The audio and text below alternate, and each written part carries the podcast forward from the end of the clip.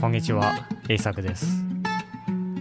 このポッドキャストでは、日本語を勉強している人が日本語で考えられるように、いろいろなトピックについて話していきます。では今日も日本語で考えていきましょう。今日のトピックは、言語のスランプについてです。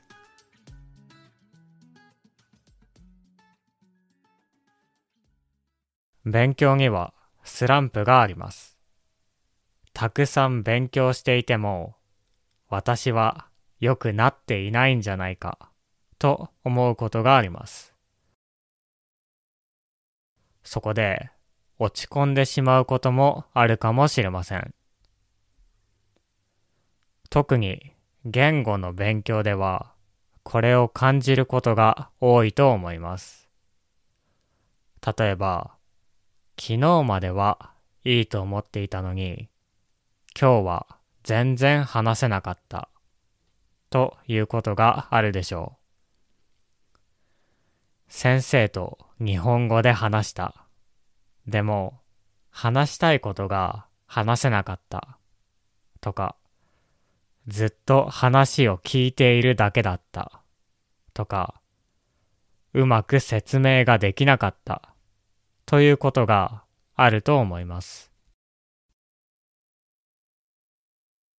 これは勉強している人によくありますね。そして、この時に私の勉強は全然ダメだと思うかもしれません。今はスランプなのかなと思うかもしれません。しかし、それは本当にスランプでしょうか？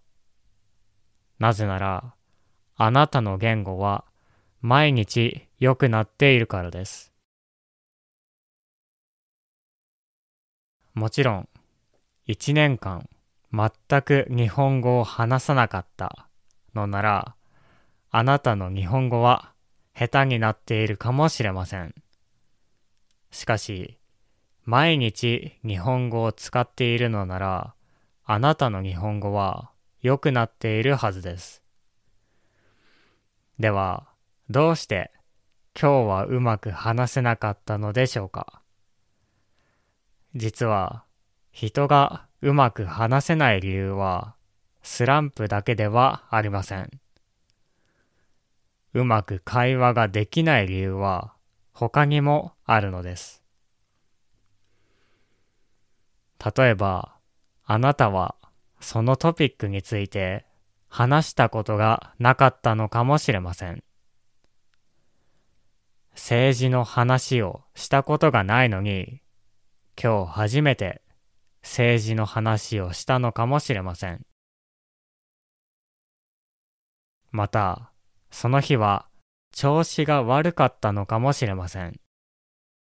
人は調子が悪い時にはあまりいいコミュニケーションが取れません。話したいことが話せませんし、会話にも集中できません。他人のことを気にしてあげることもできません。それは調子が悪いからですね。言語のせいではありません。また、その人とまだ仲が良くないのかもしれません。自然に話すことができるような関係になってないのかもしれません。つまり、スランプといっても、本当は言語の問題ではないこともあります。それはコミュニケーションの問題です。コミュニケーションの問題は昨日よく寝れなかったからという理由でも起きます。つまり多くの人が考えるスランプは本当のスランプではないということです。もちろん、本当に勉強が進まないこともありますが、今日はうまく話せなかったというのはスランプではないでしょう。たまたま調子が悪かっただけです。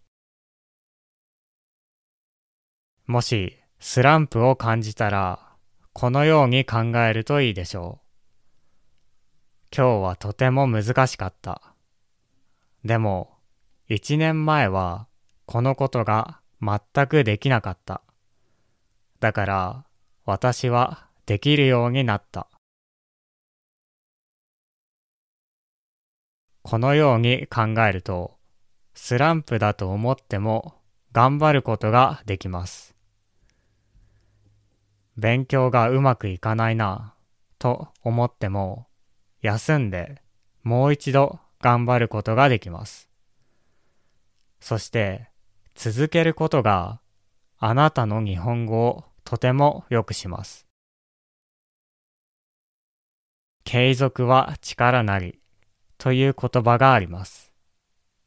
継続、続けることは力です。つまり、続けることによってあなたは能力を身につけることができるということです。なので、もしスランプだと思っても気にしなくていいと思います。そして勉強を続けましょう。はい。今日は言語のスランプについて話してきました。